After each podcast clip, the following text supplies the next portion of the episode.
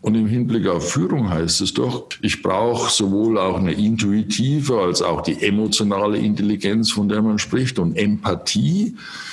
Was, was braucht der Mitarbeiter? Und ein Mitarbeiter ist für eine Führungskraft ein Kunde in meiner Welt. Salut zusammen und herzlich willkommen zur fünften Episode des Swiss Digital Talk.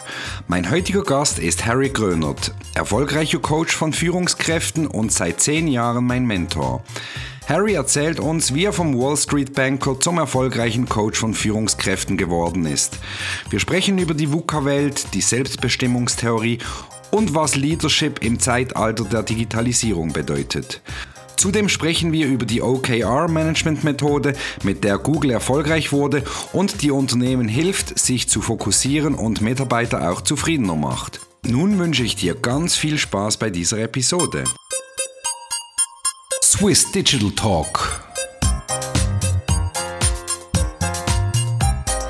Wir sprechen praxisnah mit ausgewählten Experten, spannenden Unternehmern und erfolgreichen Gründern über Themen der Digitalisierung. Bei uns kriegst du Einblicke in die Unternehmerpraxis und Tipps für Job und Karriere. Ich freue mich, äh, heute bei mir im Swiss Digital Talk den Harry, den Harry Grönert zu begrüßen. Harry und ich, äh, wir kennen uns äh, jetzt mittlerweile rund zehn Jahre. Wir haben uns damals kennengelernt über meinen damaligen Geschäftspartner, als wir zusammen ein Startup aufgebaut hat. Ähm, da hat uns Harry äh, bei der einen oder anderen strategischen Frage geholfen, hat uns da als Coach ähm, geholfen, die richtigen Weichen zu stellen und ähm, jetzt über die letzten Jahre sind wir eigentlich immer in, in Kontakt geblieben. Harry war für mich so oder ist für mich so eine Art Mentor, Coach. Bei Harry kann ich immer anfragen, wenn ich irgendwie ein geschäftliches Problem habe oder eine Herausforderung. Und Harry kann dann mit seiner Weisheit mir eigentlich immer helfen und bringt mich dann wieder auf, zurück auf die Spur. So haben wir uns kennengelernt. Ähm, ich freue mich extrem. Harry, herzlich willkommen. Swiss Digital Talk. Tobi, ich freue mich auch und im Englischen sagt man so schön, nice having me, thank you for having me. Ich freue mich natürlich, denn es gibt mir schon das Gefühl, dass es irgendeinen Nutzen bringt. Und nach deinen freundlichen Worten mit der Weisheit möchte ich lieber antworten, ich weiß wenigstens, dass ich nichts weiß. Insofern weiß ich davon viel, aber vielen Dank für die, für die freundlichen Worte. Harry, ähm, erzähl uns doch mal, wer du bist, von wo du kommst, was du so ähm, gemacht hast, bis du jetzt hier und da stehst. Mhm. Ja, gerne. Erinnert mich natürlich gleich an die Aussage von einem meiner, meiner Mentoren, dem äh, Gunter Schmidt, der sagt, wer bin ich und wenn ja, wie viele? Mhm. Oft ist die Frage ja, wer bin ich, gar nicht so einfach zu beantworten. Die meisten Menschen wollen dann eigentlich hören, was hast du so alles gemacht? Okay, das kann ich gerne tun. Ich bin ursprünglich von Haus aus eigentlich ein BWLer und war dann unterwegs, sowohl in München, London und auch New York, in, an der Wall Street, also so ein Master of the Universe im Bereich der Finanzberatung. Dann tauchte aber irgendwann mal die Frage auf, warum bin ich hier, was mache ich draus und wann fange ich damit an?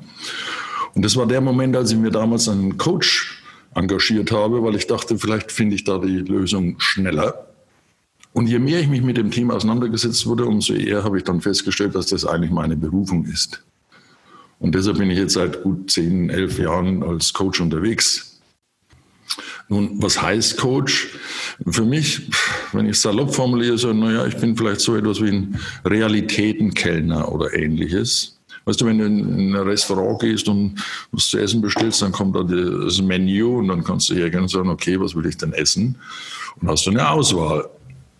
Das ist die Realität in dem Moment. Und für mich, das erinnert mich jetzt gerade an Februar, es war so 10 Uhr morgens, ungefähr 24 Stunden nach der Operation, die ich am Tag zuvor hatte, als die Sprechstundenhilfe den Verband abgenommen hat in dem Fall dem Verband, ein Körbchen über meinem rechten Auge. Und dann habe ich als erstes gesagt, hat funktioniert, denn ich habe eine neue Linse bekommen, wegen eines relativ frühen grauen Stars, den ich dort rechts hatte. Mhm. Und sagte, ja, hat funktioniert, ich sehe Sie. Und dann hat sich meine gesamte Realität verändert. Denn als sie diesen Verband abgenommen hat, war es in der Tat so, weißt du, wie am Computer, wenn du abends diese Nachtbeleuchtung hast und schaltest die wieder um. Ich sah plötzlich Kontrast und eine Farbenprächtigkeit, die eine völlig andere Realität war als zwei Tage zuvor. Und das wollte ich jetzt nur als kleine Metaphor, Metapher mit äh, anbringen, dass wir ja unsere Realitäten alle selbst gestalten. Und ich sehe meine Aufgabe darin, meinen äh, Klienten zu unterstützen, dass sie ihre Realität, die wir sowieso autonom konstruieren permanent, so sehen oder vielleicht auch an, an, aus einem anderen Blickwinkel oder einfach die ein oder andere Idee haben, dass sie aufgrund ihrer Lebensgeschichte vielleicht auch manches anders sehen können und damit sich in ihrer eigenen Entwicklung nicht vielleicht im Wege stehen. Mhm. Okay. Ähm, da bist du heute. Gehen wir noch mal äh, ein paar Jahre zurück. Ähm, du hast gesagt, mhm. ähm, warst insbesondere in der Finanzwelt unterwegs, ähm, global in den wichtigsten Finanzstädten der Welt, kann mhm. man so sagen. Ähm, wie lange war das und was hat dich, ähm, was, hast du da in dieser Zeit auch vor allem gelernt, dass das dich jetzt auf diese Schiene gebracht hat? Ja, das war begonnen in den späten 80er Jahren. Also schon, schon ein bisschen länger. Mhm. Angefangen damit, ich habe mein Studium und alles selbst finanziert und habe während dieser Zeit gearbeitet für eine Firma, die hieß da damals Bonn Finanz, um einfach äh, ja, zu überleben letztendlich und, und äh, Studium zu finanzieren. Im Laufe dieser Zeit entstand dann plötzlich ein Interesse an Wall Street, was mich fasziniert hat. Ich dachte, na, ist ja wunderbar, Börse ist alles drin, ne? Philosophie, Soziologie, äh, das Ökonomische, Psychologie. Mhm. Und dachte, ah, schon interessant und habe dann auch Kunden eben gehabt im institutionellen und im privaten Bereich und versucht, die Gelder so anzulegen, dass eben entsprechende Renditen erzielt wurden. Das war allerdings auch noch eine Zeit, wo die Börse an sich ein Finanzierungsinstrument war. Ja? Das heißt, Firmen gingen an die Börse, weil sie sagten, wir wollen neue Märkte erschließen. Äh, das ist unsere Aufgabe, wir brauchen mehr Kapital. Mhm. In den 90er Jahren hat sich das geändert. Also wir erinnern uns noch an den Millennium Bug und all diese Geschichte, auch die neuen Märkte in Deutschland. Denn zuvor war es noch so, man konnte Unternehmen analysieren, gucken, was haben die denn für Marktanteil, wie sind denn ihre Umsätze. Dann hat man einen Konkurrenten gesucht und der hatte vielleicht ähnliche Umsätze, aber war weniger hoch bewertet. Also konnte man den kaufen und damit Geld verdienen. Der war unterbewertet. Mhm. Dann eben in, in der letzten Dekade des letzten Jahrhunderts fing es dann plötzlich an, dass sich dieser Markt eigentlich auch durch einen Teil der Digitalisierung. Ja, wir hatten früher noch einen Telex und heute kannst du am Computer kaufen und verkaufen innerhalb von Sekunden oder überhaupt, mhm. wenn du dir anguckst, was es heute gibt im, im, im diesem äh, digitalen Handel, der den größten Prozentsatz ausmacht, da hat sich eigentlich für mich dieser gesamte Finanzmarkt vom Boden abgehoben. Also Weißt du, es ist, war schon damals so, wenn du eine Aktie verkauft hast, dann hast du die Meinung, die Aktie ist ausgereift. Und wenn ich sie von dir kaufe, denke ich, da ist noch ein Potenzial. Aber unsere Transaktion hat gar nichts mit der realen Wirtschaft mehr zu tun. Mhm. Und vielleicht in der Entwicklung entstand dann irgendwann mal der Gedanke und dann gab es das eine oder andere, was mich beschäftigt hat. Also fangen wir mal an, das Übliche, was halt immer so kommt, so irgendwann, ne? da ein bisschen Scheidung, da dieses, da jenes, dort dieses Business, dort den Bonus nicht gekriegt. Sodass die Frage eben auftauchte, was mache ich denn hier überhaupt? Da stimmt doch was nicht. Was ist es denn? Was gibt es mir denn? Und in diesem Zusammenhang, wie vorhin schon erwähnt, dachte ich dann, naja, vielleicht, vielleicht macht er nichts, vielleicht kannst du mal Hilfe holen von jemand. Ähm, man, man sieht ja manchmal selbst vor lauter Wald die Bäume nicht. Und habe dann eben in London so eine, wie ich dann auch ticke, denke ich, naja, Coach ist eine Sache, guck mal, was macht denn ein Coach? Aber wirklich nicht im Ansatz mit dem Gedanken, irgendwo in diese Richtung mich zu entwickeln. Nur, je mehr ich mich halt mit dem Thema auseinandergesetzt habe und insbesondere nachdem die ersten paar Tage, was die Jungs mir da alles erzählt haben, da nichts wirklich Neues für mich dabei war, dachte ich, ja, stimmt ja eigentlich. Leute kamen schon immer zu mir und haben gesagt, hör mal, ich habe da ein Problem, ich habe dort ein Problem. Und ich hatte schon oft gehört, dass Leute sich gerne mit mir auseinandergesetzt haben, weil ich eben nicht eine Idee hatte, wie man das löst, sondern dumme Fragen stellen kann. Und da bin ich ganz gut, sagen die Leute. Letztens habe ich gedacht, ich bin vielleicht sowas wie ein Fragologe oder sowas. Ähm, es geht einfach darum, so meine ich, zu sehen, was ist denn meine, weil ich es vorhin schon, glaube ich, so erwähnt habe, was ist denn meine Realität, weil wir eben jeder seine eigene Realität in jeder Sekunde autonom entscheiden kann. Dummerweise läuft da halt auch manches dann unwillkürlich ab. Und dann hilft es häufig, vor allem wenn jemand sich ein bisschen vielleicht damit auskennt, einen Gegenüber zu haben, der da mal nachfragen kann, der da mal nachfassen kann, der sagt, ja, da gibt es einen Grund. Denn letztendlich, alles, was wir tun, hat einen Grund. Ähm, entweder wir tun etwas, weil wir ein Bedürfnis befriedigen wollen, oder wir tun etwas, weil ein Bedürfnis nicht befriedigt wird. Das klingt ganz einfach, ist aber auch sehr schwer, das genau zu beobachten, aber machbar. Das mit den Fragen ist lustig. Ähm, das sage ich auch in meinem Trailer zu diesem Podcast. Das ist auch einer der Gründe, weshalb ich diesen Podcast auch gestartet habe, weil mir auch nachgesagt wird, ja, du fragst immer so viel, wieso willst du das immer so genau wissen? Ja, ich bin auch so der Fragekatalog, wie du es jetzt eben genannt hast, ähm, wahrscheinlich, so ähnlich wie du. Ähm, jetzt ja, wenn du erlaubst, das ist ja. ganz wichtig. Ne? Man sagt ja immer, ah, ich suche da noch Antworten oder sonst was. Man könnte auch sagen, also könnte ich, mache ich vielleicht nicht, aber das sage ich mhm. jetzt dann trotzdem. Man könnte natürlich auch sagen, ja, es, ist nicht die, es sind nicht die Antworten, es ist die Qualität der Fragen, die wichtig sind. Ja, das ist es vielleicht wahrscheinlich, ja. Und ähm, deswegen schaue ich ja jetzt auch beim Podcast, dass die Qualität meiner Fragen möglichst hoch ist, damit dann auch die Antwort entsprechend ähm, gut ist und dann auch relevant für die Zuhörer und Zuhörerinnen. Ähm, nächste Frage ähm, in diesem Zusammenhang. Ähm, du hast vorhin mal angesprochen äh, in deiner Zeitreise die Digitalisierung, wie sich dann das alles verändert hat. Ich bin mir jetzt gar nicht sicher, ob du damals eine Führungskraft warst in dieser Zeit. Kannst du vielleicht noch was dazu sagen? Aber wie hat sich in deinen Augen ähm, das Leadership, ähm, das Thema Führen eines Teams von Mitarbeitern verändert mit der Digitalisierung? Mhm. Ja, also ich wollte dir nur noch zurufen, ich finde schon, dass du eine Kompetenz hast, gute Fragen zu stellen. Vielen Dank. Danke. Die ja, Digitalisierung ist natürlich so ein, so ein sehr interessantes Wort erstmal für mich. Ich kann mich noch erinnern, dieses Wort wurde schon in den 70er, 80er Jahren gebraucht, nur damals sagte man, ja, wir arbeiten da mit Digitalisierung. Da war es, wenn die herzkranken Personen Digitales verabreicht bekamen. Ich nehme an, das ist jetzt nicht das, wonach du bist. Schon klar. Spaß beiseite.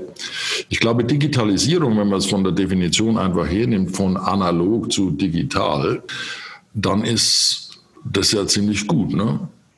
Wenn wir nur überlegen, so ein iPhone 2007 kam das auf. Was ist heute das iPhone? Das iPhone ist ein Computer, mit dem man auch telefonieren kann. Faszinierend. So sehe ich also einmal als erstes Digitalisierung einfach, als unsere Lebensqualität zu verbessern. Dabei gibt es wie üblich natürlich zwei Seiten, ne, weil wir gar nicht mehr die Ruhe finden, weil wir in einem, wir beschleunigen und beschleunigen und vergessen dabei vielleicht ab und zu mal, was denn eigentlich hinter all dem steht, nämlich ein Mensch.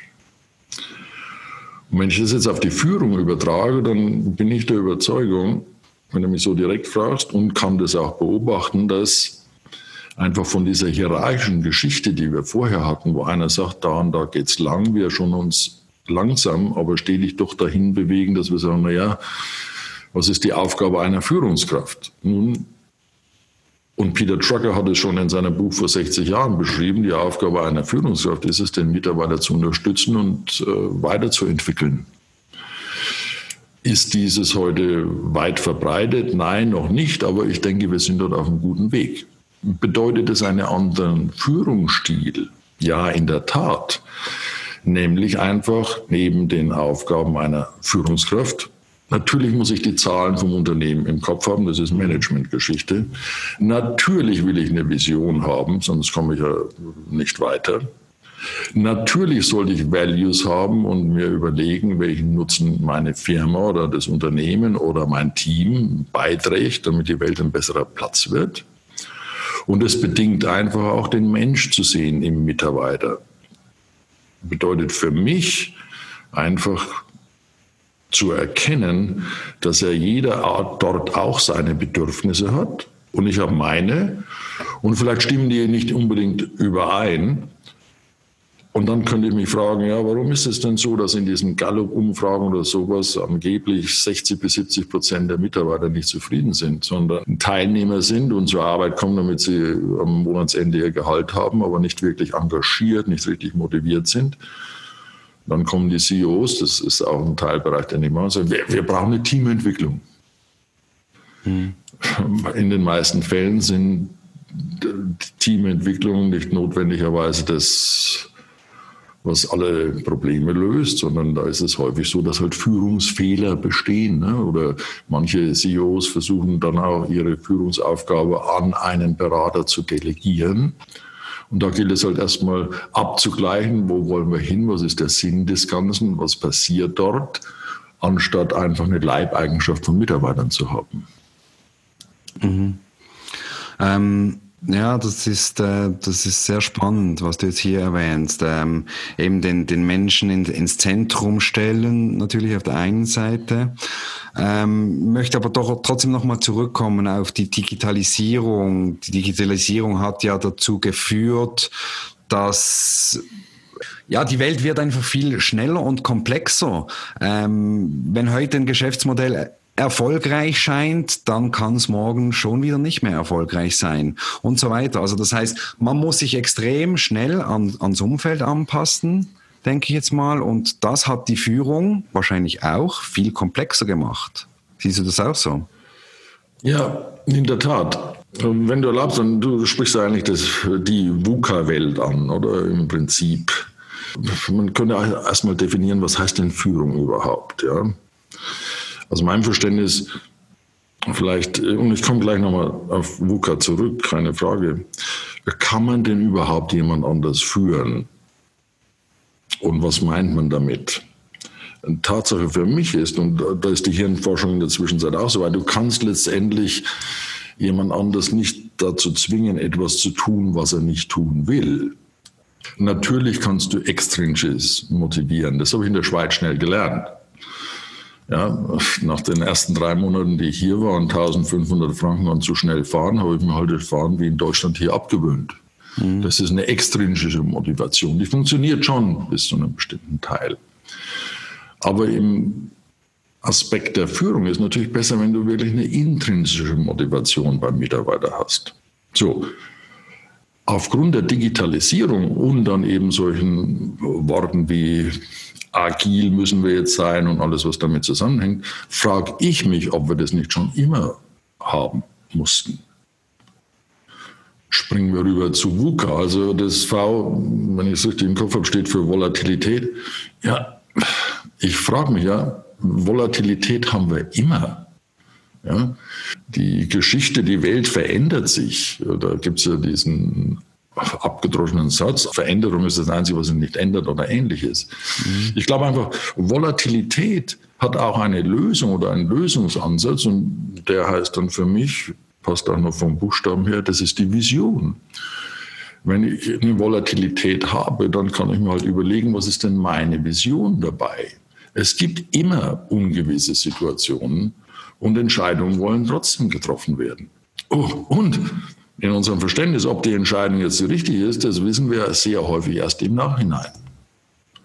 Mhm. Ja, man kann das auch betrachten als Experiment und sagen, mach halt ein Experiment, weil ein Experiment hat immer einen positiven Outcome.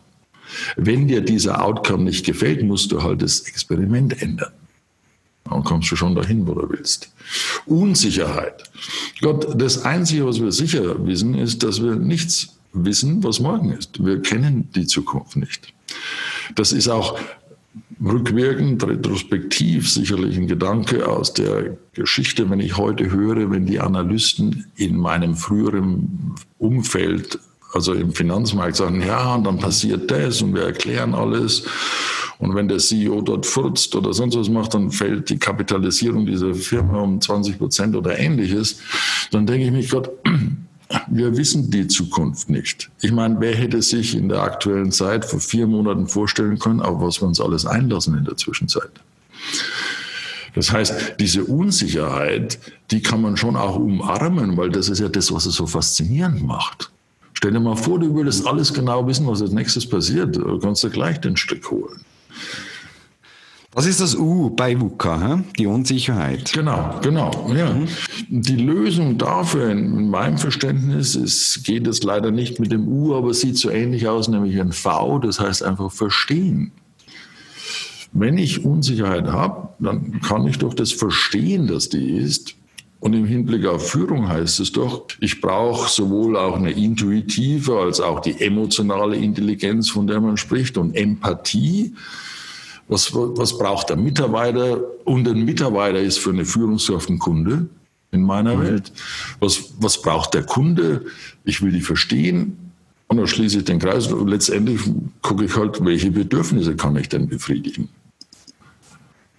Dann gibt es doch nicht mehr so viel Unsicherheit, wenn ich mir überlege, was ist wichtig für den Kunden. Mit, Zum Beispiel? Naja. Zum, was ist wichtig für den Kunden, also für, sprich für den Mitarbeiter? Wenn ich ja, hier kurz einhängen darf. Der Mitarbeiter, also wie jeder Mensch, äh, führt mich das sogleich, Tobi, zur ähm, Selbstbestimmungstheorie. Letztendlich wollen wir drei Dinge haben. Die, und die gefällt mir sehr gut. Das eine ist, wir wollen autonom handeln. Natürlich können wir nicht immer nur autonom handeln, aber im Prinzip haben wir definitiv das Bedürfnis nach Autonomie. Das heißt, das können wir jetzt auch sehen, gerade im Rahmen der Pandemie.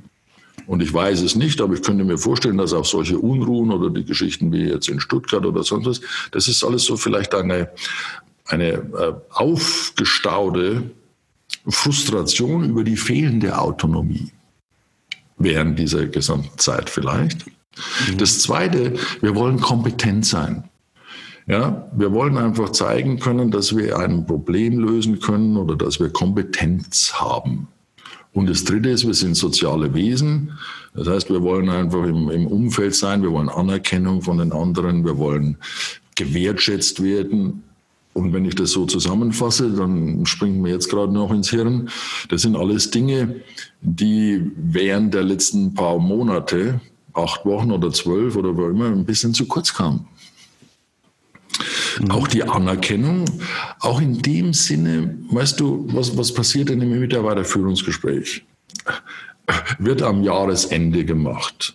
Wir wissen heute, da verweise ich gerne auf äh, Kahnemann und ähnliches, schnelles, langsames Denken. Wir haben bestimmte Biases, also Verzerrungen. Und dann wird immer geguckt, was macht der Mitarbeiter, was hat er falsch gemacht, was kann er besser machen. Ich weiß aus Arbeiten mit Unternehmen in Teamentwicklungen geht es dann meistens darum, dass ich sie auffordere, mal eine halbe Stunde zu gucken, was denn alles gut gelaufen ist. Denn erfahrungsgemäß sind gerade auch Teams immer in der Meinung, sie sind schlechter, als sie tatsächlich sind. Es fällt uns auch so schwer, und da kann die ein oder andere Führungskraft etwas lernen, das Positive zu sehen in dem, was der Mitarbeiter an Kompetenz gezeigt hat. Es fällt manchen Menschen sehr schwer, ein Lob auszusprechen. Ähm, was dafür passiert, ist eher die Frage, ah, äh, möchtest du konstruktive Kritik? Kein Schwein will konstruktive Kritik. Was ich will ist, zu gucken, natürlich machen wir alle Fehler, Gott sei Dank, aber zum Beispiel, welche Fehlerkultur besteht, ja. Wenn wir keine Fehler machen könnten, könnten wir auch nichts Neues lernen. Also kann ich doch den, einen Fehler hernehmen, wiederum gemeinsam mit dem Mitarbeiter und sagen, das ist doch eine gute Basis, um zu sehen, wie wir zielorientiert andere Lösungen finden, damit wir dann näher an etwas kommen. Das unterstützt dann erneut die Kompetenz des Mitarbeiters. Das kannst du auch zu Hause so machen mit deinem Partner. Ne? Brauchst du nur zu überlegen, wann du das letzte Mal unerwartet irgendeine Aktion deines Partners bewertest in dem Sinne, dass du sagst, das ist ja eigentlich ganz toll. Nein, was machen wir? Wir nehmen es als selbstverständlich auf. Mhm. Da könnte ich jetzt eine Exkursion machen, das ist, weil wir so viel erwarten. Ja. So, aber wenn ich erwarte, dann habe ich so ein Nullsummenspiel, das gar nicht gut ist. Ne? Wenn die Erwartung erfüllt ist, dann ist es ja das, was ich erwartet habe, nichts Außergewöhnliches. Und wenn sie nicht erfüllt ist, bin ich enttäuscht. Also vergiss Erwartungen, sondern geh halt her und treff Vereinbarungen. Gemeinsam. Auch mit dem Mitarbeiter. Wenn du, wir kennen doch den Satz, der Mitarbeiter kommt montags um 9 Uhr zum Meeting, immer 10 Minuten zu spät. Was sagt der Boss? Hör mal, Franz, weißt du, unser Meeting am Montagmorgen um 9 ist wichtig. Ich erwarte von dir, dass du um 9 Uhr da bist. Die Variante könnte sein, in der Anerkennung auch der, der Kompetenz des Mitarbeiters, der, der Würde des Mitarbeiters, sagen, hör mal, Franz, wir haben eine Frage. Du bist jetzt dreimal um zehn nach neun gekommen statt um neun. Hast du dafür einen Grund? Dann sagt er, ja, weißt du, meine Frau ist krank. Ich bringe das Kind früh halt in den Kindergarten, deshalb ist es am Montag dauert es immer ein bisschen länger. So, ja, okay. Also Franz, wenn wir jetzt dann sagen, wenn wir um 9.15 Uhr beginnen, können wir dann vereinbaren, dass du um 9.15 Uhr da bist? Dann sagt er ja. Als Beispiel. Im Sinne von, anstatt Erwartung einfach eine Vereinbarung zu treffen. Es gibt einfach, und das ist der Vorteil von Vereinbarungen, das ist eine bilaterale Vereinbarung zwischen zwei Personen und wenn sie dann auch noch eingehalten wird, wunderbar. Und wenn sie nicht eingehalten wird, muss man halt neu vereinbaren. Wunderbar, alles gut. Genau. Ähm, ich würde jetzt gerne wieder zurückkommen. Wir waren da beim, beim, bei der, in der VUCA-Welt. Ähm, U haben wir behandelt. Ähm, kommen wir zum K. C, C beziehungsweise K auf Deutsch, Komplexität. Ja. Kannst du da noch was dazu sagen? Ja, Absolut. Für mich ist die Lösung dafür, ja, lösungsorientiert wie wir sind, Lösungsansatz für Komplexität ist Klarheit. Was machen wir denn? Wenn ich alles komplex mir angucke, dann ist die Welt komplex. Ja, absolut. Aber letztendlich kann ich mir doch überlegen, wie kann ich das herunterbrechen? Wer trägt für was die Verantwortung? Welche Rollen gibt es im Unternehmen? Wie funktioniert unsere Kommunikation? Da könnten wir tagelang drüber sprechen. Letztendlich ist vielleicht alles Kommunikation. Wie werden Entscheidungen getroffen? Mit welchen Systemen prüfen wir, wo wir stehen? Und was finden wir aber häufiger? Das haben wir schon immer so gemacht, das machen wir weiterhin so. Natürlich geht es einfach in dem Rahmen der Digitalisierung, was immer das jetzt nochmal ist, wie wir ja schon angesprochen haben. Das ist halt einfach der Teil der Veränderung, wo es darum geht zu gucken, was heißt das für mich? Da wollen Geschäftsmodelle vielleicht auch überdacht werden. Da will vielleicht auch überdacht werden, welche Kultur haben wir in unserem Unternehmen, wenn wir es auf Führungskräfte übertragen. Wie haben wir einen klaren und kommunizierten Fokus? Wenn ich aufzählen würde, wie oft ich einen CEO in dem Fall so im KMU-Bereich, also im mittelständischen Bereich, sagt, ja, wissen denn die Mitarbeiter alles, wo wir hinwollen? Sagt er, ja, ja, klar, wir wissen alles ganz genau. Und dann fragst du irgendeinen Abteilungsleiter, was ist denn eigentlich so das, der Sinnzweck, der, das, das ganz große Ziel, oben drüber? Keine Ahnung. Mhm. Ja, dann haben wir tatsächlich kommuniziert in einer Klarheit, wo wir hinwollen, was wir tun wollen. Und da springt mir eine andere Frage in den Sinn, weil wir ja darüber gesprochen haben. Eine gute Frage für jede Führungskraft ist und bleibt, auch als Unternehmer. Wo steht das Unternehmen in 30 Jahren? Oder für die ganz Mutigen, wo steht es in 150 Jahren? Und welchen Nutzen hat mein Unternehmen oder bringt mein Unternehmen der Welt? Was verbessert sich dadurch, dass es mein Unternehmen gibt für einen Selbstständigen? Mhm. Und dann führt es zwar, das eliminiert die Komplexität zwar nicht, aber es führt zu Klarheit. Zumindest im Moment. Mhm. Und morgen gilt eine andere Klarheit, vielleicht. Ja, absolut. Ähm, kommen wir zum A, bei, von, wenn wir das VUCA jetzt noch zu, zu Ende besprechen ja. wollen. Das A steht für Ambivalenz. Ähm, wie siehst du da die ja. Ambivalenz bei VUCA? Obwohl ich kein großer Freund bin von dem Wort Agilität, also rein, rein, wenn du am Duden oder sonst wo nachguckst, was heißt denn Agilität? Ja, dass ich mich anpasse im weitesten Sinne. Mhm. Ähm, trotzdem ist die Lösung für die Ambiguität oder für, für die, äh, wie hattest du es genannt? Ambivalenz. Ambivalenz heißt dann schon Agilität im Sinne von, ja, muss ich mich halt anpassen. Entscheidungen wollen getroffen werden. In dem Moment, wenn ich die Entscheidung treffe, gibt es nochmal den Unterschied. Ich habe entweder die Wahl oder ich treffe eine Entscheidung. Wenn ich vor dir einen Schnitzel hinstelle und einen Schweinsbraten, dann hast du die Wahl. Wenn ich über beides aber ein Geschirrtücher liege, dann musst du eine Entscheidung treffen. Das heißt, Entscheidung an sich in meinem Verständnis ist immer mit Unsicherheit äh, verbunden. Respektive gibt es immer mehr Deutlichkeiten und es gibt auch falsche Entscheidungen, aber erst im Nachhinein.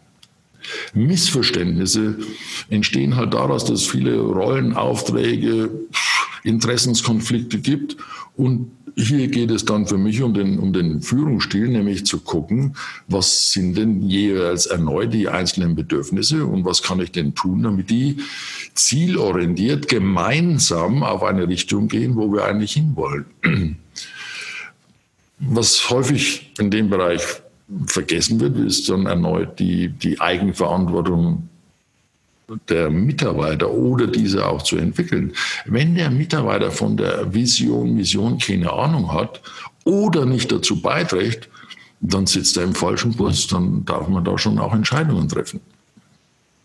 Die, es sind so, so die Kleinigkeiten, auch die Nahtstellen im Miteinander, im Untereinander. Ich meine, ein Unternehmen ist wie ein, für mich als, als, als Metaphor, wie ähm, Metapher auf Deutsch, weißt du, es ist ein Staffellauf. Was machen wir? Der eine sagt, naja, ich laufe also von 50 bis 70 Meter oder was immer. Und alles schon ganz gut. Aber wenn jetzt der andere dir dieses Staffelholz übergibt und ist da vielleicht ein bisschen langsamer, ein bisschen schneller, dann darfst du deinen Horizont dort schon etwas erweitern und eben im Hinblick auf das gemeinsame Ziel, das du hast, halt ein bisschen langsamer gehen oder schneller gehen oder was immer. Die die Geschichte gefällt mir deshalb, weil es tatsächlich eine Untersuchung gibt, äh, die äh, beim Staffellauf, ich weiß jetzt nicht mehr welches Land, aber im Vergleich, ich glaube, es war sogar mit den Amerikanern, die, die die Weltmeisterschaft gewonnen haben, jeder dieser einzelnen Läuferinnen war schlechter als die schlechteste Läuferin bei den Amerikanern. Aber sie haben monatelang trainiert, wie man das Staffelholz übergibt und haben damit gewonnen. Und so ähnlich meine ich, ist es im Prozess eines Unternehmens, wo wollen wir hin, was machen wir, und dass dabei es Ambivalenzen gibt, ist für mich klar. Ne? Und wenn sie uns nicht gefallen, dann sagen wir, das ist ein Problem oder ein Konflikt. Mhm. Mhm. Wenn du im, im jetzt dann deinen Wintermantel rausholst, demnächst, und findest da eine Tausendernote drin, ich glaube, wir Schweizer haben die noch, dann ist es eine Überraschung. Wenn dann der Postbote klingelt und sagt, jetzt musst du nochmal 1000 dann Steuern nachzahlen, dann ist es ein Problem, weil du das nicht magst. Ne? Wir nennen, äh, Überraschungen haben wir permanent und wenn sie uns nicht passen, nennen wir es Problem. Oder Konflikt. Ja, was heißt denn Konflikt? Konflikt heißt nur, dass wir ich hatte letztens jemand, der sagt, ah, weißt du, wir haben so unausgesprochene Konflikte in der Firma, das passt für mich in die, in die Welt jetzt mit hinein. Wenn das okay ist, dann teile ich das noch. Dann sage ich ihm, ja, das ist doch wunderbar. Sagt er, ja, aber wir sprechen ja drüber. Sage, ja, was heißt denn Konflikt? Lass es mich mal anders formulieren. Dein Team hat nicht Konflikte, sondern mit Enthusiasmus und Begeisterung arbeiten Sie an Ihren unterschiedlichen Auf Auffassungen oder Ansichten und versuchen gemeinsam daraus eine Lösung wieder im Sinne des höheren Sinnziels zu finden. Ist doch geil. willst du ein Unternehmen, in dem es, nenn es halt nicht Konflikte. Das heißt, es sind nur unterschiedliche Betrachtungsweisen. Ja, und gut, die haben wir, Gott sei Dank. Und daraus entstehen neue, öffnen sich neue Türen, neue Gedanken. Ähm, eine Entwicklung in der Kreativität, der Innovation, um noch so ein Passwort mit einzubauen. Ja, ja absolut. Ähm, du hast beim Thema, ich glaube, es war die Thema Unsicherheit, hast du erwähnt, eben, es wird einmal im Jahr wird Zielvereinbarung gemacht, der Mitarbeiter wird dann, dann wird mit dem Mitarbeiter zusammengesessen, man geht die Zielvereinbarung ähm, durch und bespricht dann, was war gut, was war schlecht. Ich kenne das auch noch ähm, von gewissen Jobs, äh, die ich hatte. Ähm, ja, ich finde das ja total, also old-fashioned, würde ich jetzt mal sagen, obwohl es heutzutage wahrscheinlich immer noch gang und gäbe ist. Äh, einmal im Jahre Ziele festlegen und dann ein Jahr drauf die Ziele zusammen anschauen. Ich meine, das kannst du doch heute nicht mehr machen in dieser Zeit. Und da suche ich stark oder ich weiß, es gibt es auch und vielleicht kannst du da noch was dazu sagen. Da bin ich der Meinung, man müsste die Ziele viel kürzer definieren und dann in dieser kurzen Zeit ähm, sich an diesen Zielen orientieren und dann nach dieser kurzen Zeit, das kann ein Quartal sein zum Beispiel, diese Ziele zusammen anschauen und dann nächsten Ziele festlegen. Das heißt, viel mehr mit dem Mitarbeiter die Ziele anschauen, vereinbaren und dann darüber sprechen, neue Ziele und so weiter, anstatt einmal im Jahr. Wie siehst du das? Ja, Tobi, clever wie du bist, versuchst du gerade auf OKRs überzuleiten. genau. Ja, es ist ja, es ist ja kein Zufall, dass OKRs, die ja in, verstehst du, in Europa kannten wir die ja vor 15 Jahren noch gar nicht. Dabei ist die Geschichte alt, aus den 80ern, von Intel herkommend und bei uns sicherlich eher bekannt geworden, eben weil Google und sonstige Unternehmen mit OKRs arbeiten. In Kurzform OKRs sind für mich, und das führe ich bei Unternehmen, das ist manchmal ein Auftrag, ein, es ist ja so einfach, dass man denkt, das kann doch gar nicht so kompliziert sein. Aber ich sagte, OKRs sind trotzdem schwer und machbar. Mhm. Vielleicht vorher, erklär, kannst du noch mal kurz OKRs erklären? Erklär bitte noch mal die kurze Begrifflichkeit, OKR. Ähm, in der Einfachkeit halber sind OKRs nichts anderes, als herzugehen und zu sagen, in der Originalfassung, wir machen Objectives, also Ziele, quartalsweise und jedes Objective hat drei bis maximal fünf sogenannte Key Results. Mhm. In der Einführung geht man eigentlich davon aus, und so sagt es auch John Doerr in seinem Buch, das man nur empfehlen kann, respektive findet man viele White Papers auf der Webseite, die heißt äh, whatmatters.com, mhm. geht es darum, dass diese Ziele und auch die Key Results, wenn möglich, von dem Teamleader oder letztendlich von dem einzelnen Mitarbeiter definiert werden. Und da könnten wir jetzt den Kreis schließen zurück zur Selbstbestimmungstheorie. Das ist Autonomie. Mhm. Dann kann er seine Kompetenz zeigen, dass er äh, damit vorangeht oder dass er äh, die Ziele erreicht. Und letztendlich ist es dann auch noch so, dass dadurch eine Transparenz in der ganzen Firma herrscht, weil ja nur, wenn jeder weiß, welche Ziele wo in welcher Abteilung äh, erreicht werden wollen, mhm dann kann er ja erkennen, wo kann ich denn dort unterstützen. Da könnten wir jetzt wieder zu meinem Staffellauf zurück. Und das bedeutet, dass wir auch in dem sozialen Umfeld innerhalb der Firma dann wieder eine Gemeinsamkeit haben. Mhm. Es gibt eine Firma in München, die sich damit auch auseinandersetzt. Die hat dieses schöne Beispiel und erklärt die OKRs mit einer Reise nach Südfrankreich nämlich herzugehen und sagen, okay, wir wollen alle nach Südfrankreich, wir fahren gemeinsam in den Sommerurlaub als Firma. Es wird entschieden, wie fahren wir denn hin? Fliegen wir? Nee, wir fahren mit dem Bus, damit wir mehr davon sehen. Und jeder weiß, in Südfrankreich, deshalb nehmen Sie dieses Beispiel, sind so viele Kreisel. So, und damit ist einfach, jeder Kreisel kommt eine neue Entscheidung und so ist es dann eben auch quartalsweise. Und trotzdem, bevor du von zu Hause wegfährst, wenn da einer mit den Skiern kommt, dann ist er halt auch wieder im falschen Bus. Der passt da nicht dazu. Mhm. Und du weißt aber, das große Objective OKR ist eben der Süden. Das heißt, selbst wenn du an einem Kreisel mal nach Süden fährst und dort ist eine Baustelle und du musst zurück, du weißt, ich fahre halt dann zum nächsten Kreisel und dann wieder nach Süden. Und trotzdem, das ist dann wieder die Geschichte der Komplexität oder auch der Agilität, wenn wir sie jetzt doch benutzen wollen. Und dann bist du ziemlich weit unten und plötzlich an dem letzten Kreisel fährst du nach Saint-Tropez. Da sagt der andere, ich habe mein Surfbrett dabei, ich will nach Biarritz. Beides ist in Südfrankreich. Manchmal hat man noch eine 180-Grad-Wendung kurz vom Ziel. Mir gefällt dieses Bild eigentlich ganz gut. Aber um den Kreis zu schließen, bedingt dieses natürlich auch, dass man eben nicht, und so kamen wir jetzt drauf, dann zum Jahresende sagt, was haben wir denn dort gemacht oder was nicht, sondern, und der Erfolg scheint ja diesen Firmen recht zu geben. Ich weiß, jede, ob es Amazon oder Google oder wer immer die großen Firmen sind, die arbeiten alle mit OKRs. Mhm. Weil es einfach die Mitbestimmung und auch die Verantwortung innerhalb des Teams damit unterstützt insbesondere in eben erneut im Hinblick der Autonomie. Und da entsteht einfach auch, da entsteht Neues, da entsteht abgedroschenes Wort, aber auch die Innovation, weil die Mitarbeiter oder in der Förderung der Mitarbeiter einfach Synergien entstehen, die kann einer nicht durchführen. Wir sind einfach nicht mehr in der Welt.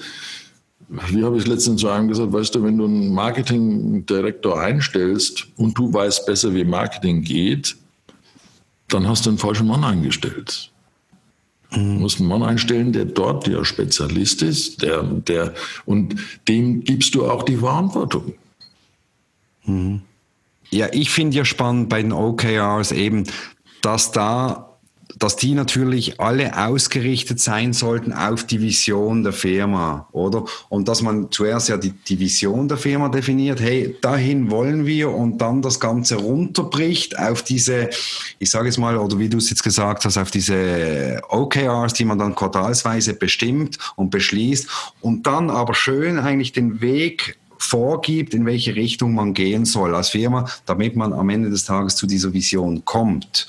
Also das finde ich ja eigentlich das Schöne. Das heißt, man, man schafft hier, wie du du es vorhin auch gesagt hast, eine, ein gemeinsames Verständnis innerhalb der Mitarbeiter oder unter den Mitarbeitern. Ähm, man macht die OKRs auch öffentlich äh, in der Regel. Also das äh, ja. zeugt auch für Transparenz, oder? Jeder kann eigentlich die Ziele, ähm, jeder weiß die Ziele, die, die unterschiedlichen Ziele, der, auch der Mitarbeiter, was ich natürlich auch äh, extrem spannend finde und auch motivierend finde. Absolut.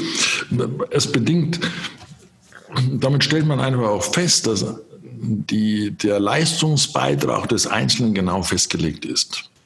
Das könnte als erstes angenommen werden, dass das eine Reduzierung der Autonomie ist. Nein, ist es eben nicht, weil es ja der Mitarbeiter im Sinne des Sinnziels, sprich Vision, in eine Richtung geht. Und Visionen, da könnten wir ja selber eine Stunde drüber bringen, sind einfach ein Nordstern mhm. oder wie ein Nordstern, da kommt man sowieso nie an, ist mein, mein mhm. Verständnis davon. Denn es geht ja darum, das ist fast wie die Werte oder die Value Proposition oder was immer. Was sind denn unsere Werte? Wo wollen wir denn hin? Und da steht eben hinten dran die Geschichte, was ist denn unser Sinn und Zweck? Ja, was, was, was tragen wir bei im mhm. weitesten Sinne? Mhm. Und es bedeutet halt auch, wenn wir zurückgehen zu unserer Reise nach Südfrankreich, da kommst du an einer schönen Weingut vorbei. Naja, jetzt kannst du entscheiden. Gucken wir uns das Weingut an und machen eine Weinprobe oder dann ist es eben das Ziel ist, wir fahren nach Südfrankreich. Wir werden gar nicht mehr abgelenkt. Ja, wir kommen nicht in eine Konstellation als Beispiel im Unternehmen, das ist unser Zielsetzung, das und das und das machen wir, dann kommt wieder was Neues, dann fangen wir dort an. Damit fehlt der Fokus vielleicht. Jetzt kommst du da unten in Südfrankreich an und es regnet schon seit zwei Tagen, naja, dann kannst du ja sagen, und das ist eben die Komplexität der Welt oder der Veränderung, naja, dann fahren wir halt einen Tag eher zurück und machen die Weinprobe. Warum denn nicht? Es ist einfach eine, unbedingt natürlich auch einen anderen Führungsstil. Ne? OKRs ist ein anderer Führungsstil. Da braucht der Manager heutzutage dann eben auch eine Qualität im Sinne von Coaching und Unterstützen, damit er mit dem Mitarbeiter arbeiten kann, wie er seine Ziele am besten erreichen kann. Mhm. OKRs hört sich auf der einen Seite eigentlich sehr einfach an in der Umsetzung oder auch in der Definition. Ähm, das ist aber in der Realität eben gar nicht so einfach, wie es sich anhört. Ähm, lass uns doch mal ein Beispiel machen von, von nehmen wir mal ein, ein, ein Objectives und dann mal drei Key Results dazu. So wirklich ganz, wirklich sehr praxisnah. Was, was könnte das zum Beispiel sein? Ja, der erste Fehler, der häufig gemacht wird, wenn ich mit dem Negativen beginne, Tobi, ist, dass mhm. wir wollen Marktführer werden. Ja, oder wir wollen zwei Millionen Umsatz machen oder sonst was. Das sind, das sind so diese Zielsetzungen, die vielleicht die Mitarbeiter vielleicht noch motivieren wegen dem Bonus, aber die den Kunden überhaupt nicht interessieren. Mhm. Wenn ich jetzt denke, dass und dann äh, meinen alten Freund Peter Trucker, den ich da gern zitiere, was ist, die, was ist die Aufgabe von einem Unternehmen? Naja, Innovation im weitesten Sinne und Marketing, also und damit einen Nutzen bieten. Also heißt es, ich müsste auch in einem Objective versuchen, einen Nutzen zu definieren mhm. für den Empfänger. Also sprich in dem Fall für den Kunden. Mhm. Mir fällt ein Beispiel ein, Tobi. Die, äh, nehmen wir mal an, als Elektroscooter wollen wir eine neue Mobilitätslösung in Großstädten anbieten, mhm. um den, den, Kunden die letzte Meile zwischen dem öffentlichen Nahverkehr und dem finalen Ziel schnell und bequem zu ermöglichen. Dann können wir also sagen, als Beispiel, die User können an allen Münchner U-Bahn-Stationen jederzeit einen Roller nutzen. Das könnte also ein Objective sein. Die Key Results könnten dann etwas sein wie die Zahl der einsatzbereiten Roller auf durchschnittlich 1200 pro Tag zu steigern. Oder eine Vorhersage Nummer zwei vielleicht eine Vorhersagewahrscheinlichkeit der Bewegungsprofile um 25 Prozent verbessern. Oder die Reichweite der Roller um sieben Kilometer pro Akkuladung zu steigern. Oder die Reduktion der Wartungszeiten je Roller von 90 auf 30 Minuten zu reduzieren. Als Beispiel. Okay. Oder Perspektive, machen wir eine App dazu zur Nutzung des Service. Können wir mit dem Objective abdecken, neue User können spontan entdeckte Roller mit der App direkt nutzen. Mhm.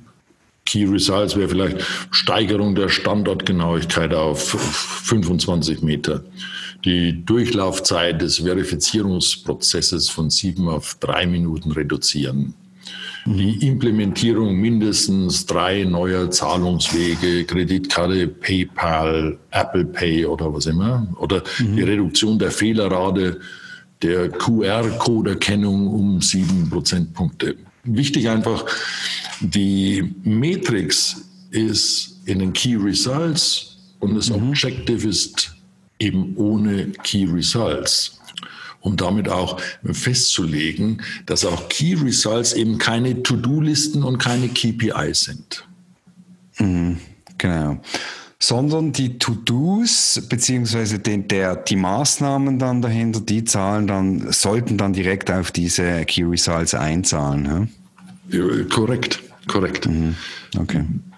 Also die To-Dos sind dann die Erfüllungsgehilfen für die Key Results. Mhm. Genau. Es ist schon wichtig, das ist wie bei der Vision, sich Klarheit darüber zu verschaffen, was wollen wir denn wirklich? Und was ist ein gutes Objective?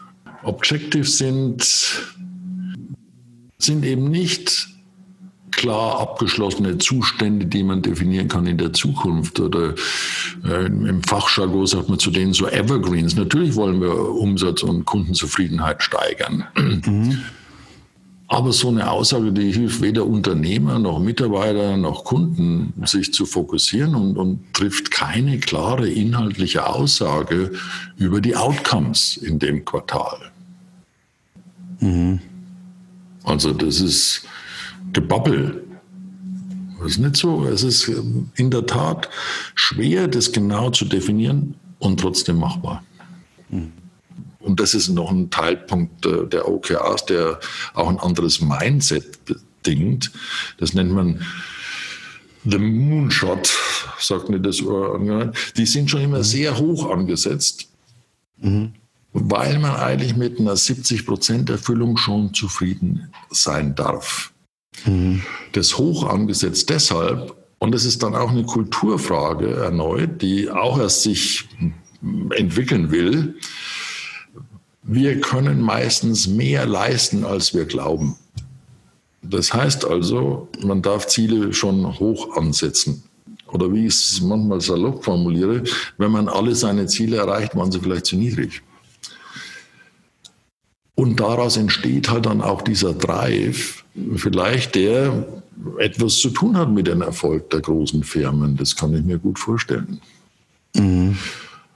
Und du hast es vorhin erwähnt, das ist auch absolut korrekt. Die, die Spezialisten dort, eben John Doerr, der das in Buchform und etc. verfasst hat, die Einführung in einem Unternehmen mit 30 Mitarbeitern, wo ich gerade mittendrin bin mit einer Firma, eben IT, mhm. bis das richtig läuft und in den einzelnen Abteilungen durch ist, das ist ein zwölf Monats Zeitraum. Und das ist mhm. optimistisch. Ja. Ja, absolut. Also ähm, ich habe letztens auch mal ähm, dazu einen Podcast auch gehört äh, zu OKRs und da wurde auch erwähnt, dass ja, dass man mal auch einfach starten soll.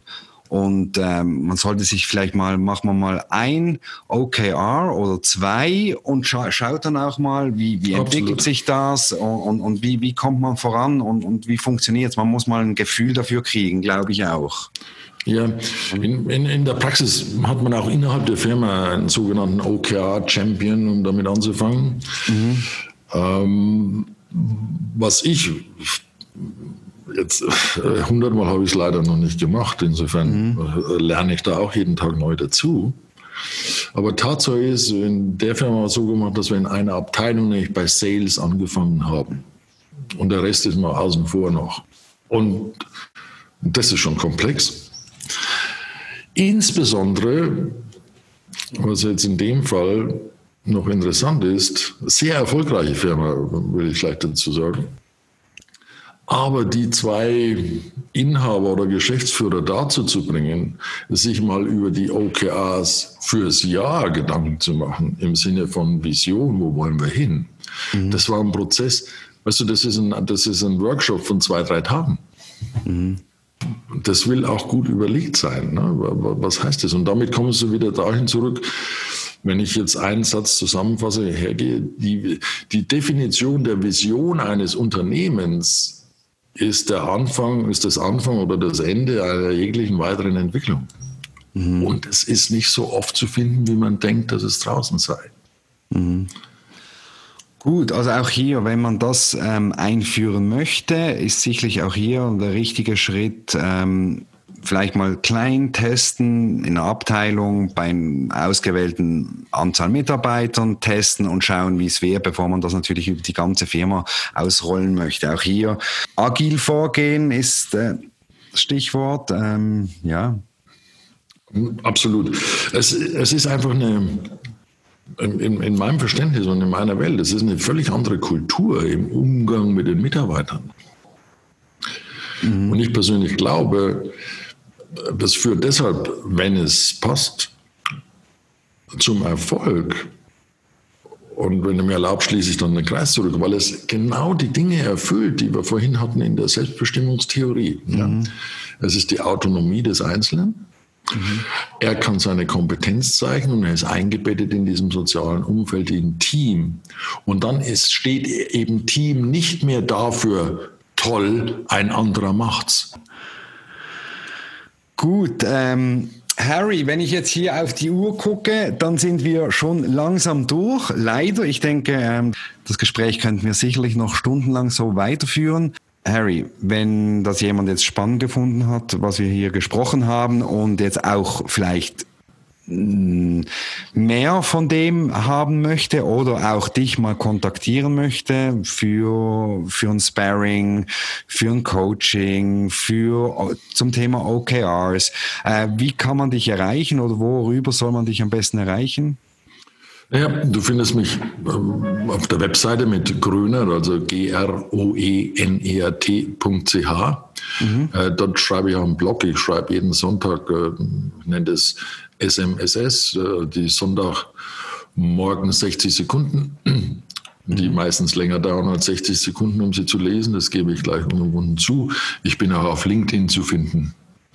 Okay, super, cool. Packe ich dann alles in die Show Notes, auch den Link zum Newsletter, den ich übrigens auch schon seit Jahren lese und äh, mich eigentlich jeden Sonntag darüber freue, weil doch immer sehr inspirierend, so wie ich finde. Super, perfekt. Ähm, ich möchte mich an dieser Stelle ganz herzlich für deine Zeit bedanken und auch für deinen Input. Ich hoffe, es hat auch den Zuhörern, die jetzt noch dran sind, sehr gefallen. Ähm, ich will dazu noch sagen, für uns war das jetzt eine, ein Experiment. Wir haben jetzt hier ein Experiment durchgeführt, in dem wir auch vorhin bewusst kein Thema definiert haben. Wir haben, ähm, auch ich von meiner Seite, ich habe hab mich nicht großartig dafür, auf dieses Gespräch vorbereitet. Ich kenne den Harry jetzt eben schon zehn Jahre. Ich wusste, dass der Harry viel zu erzählen hat. Ich wusste aber nicht ganz genau, wie können wir jetzt das in das digitale Zeitalter in das Hauptthema dieses Podcasts reinbringen. Ähm, insofern ähm, wollten wir hier jetzt mal ein Experiment machen. Ich bin gespannt auch, was das Feedback sein wird auf diesen Podcast. Ganz ehrlich, ähm, ich fand's super, ich fand's toll, wie immer, wenn ich mit dir spreche, Harry. Und äh, wie gesagt, nochmal ganz herzlichen Dank für deine Zeit. Du, Tobi, vielen Dank. Vielen Dank für die Fragen. Ich habe jetzt erst gesehen, wir sind eine Stunde unterwegs. Mir kommt es vor wie 20 Minuten. Vielen Dank. genau, Vielen danke. Dank. Alles Gute, Harry. Wünsche ich dir auch. Danke. Danke dir. Servus. Danke. Ciao. Dankeschön vielmals. Vielen herzlichen Dank da draußen fürs Zuhören. Ich hoffe, die Episode hat euch gefallen. Gebt uns gerne eine Bewertung oder ein Feedback auf www.swissdigitaltalk.ch, was wir besser machen können oder über welche Themen wir einmal berichten sollen. Ich freue mich aufs nächste Mal und wünsche dir jetzt noch einen ganz schönen Tag. Swiss Digital Talk